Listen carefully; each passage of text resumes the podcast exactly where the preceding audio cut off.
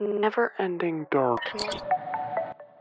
En fait, j'ai 23 ans et j'ai passé plus d'un tiers de ma vie en thérapie. Mm. Euh, à différents moments, pas en suivant, mais d'ailleurs j'y suis encore. Et, euh, et j'ai l'impression que c'est une honte, c'est tabou, c'est c'est difficile des fois à porter. Euh, on a des comportements que les gens ne comprennent pas forcément.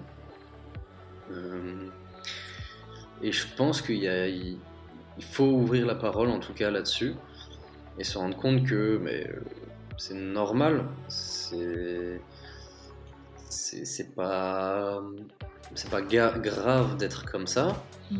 Euh, et surtout, je pense que ça peut aider les personnes qui, comme moi, euh, il y a même, euh, je sais pas, il y a un an, hein, euh, étaient dans cet état-là Mm. et se dire, bah, en fait, je suis pas seul.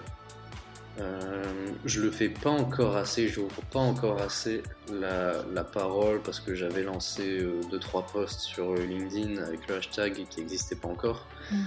Mm. J'ai arrêté depuis. Je me suis focalisé sur, sur mes projets. Et, euh, mais j'ai toujours dans, dans la tête le- l'envie de, je pense, créer un média autour de, de la santé mentale, que ce soit une page Insta ou, ou quelque chose comme ça, avec des, des petites phrases, des petites anecdotes de certaines personnes. Euh, essayer même d'avoir des personnes qu'on connaît, que le public connaît, Mm. mais qu'on ne sait pas forcément en fait. Euh,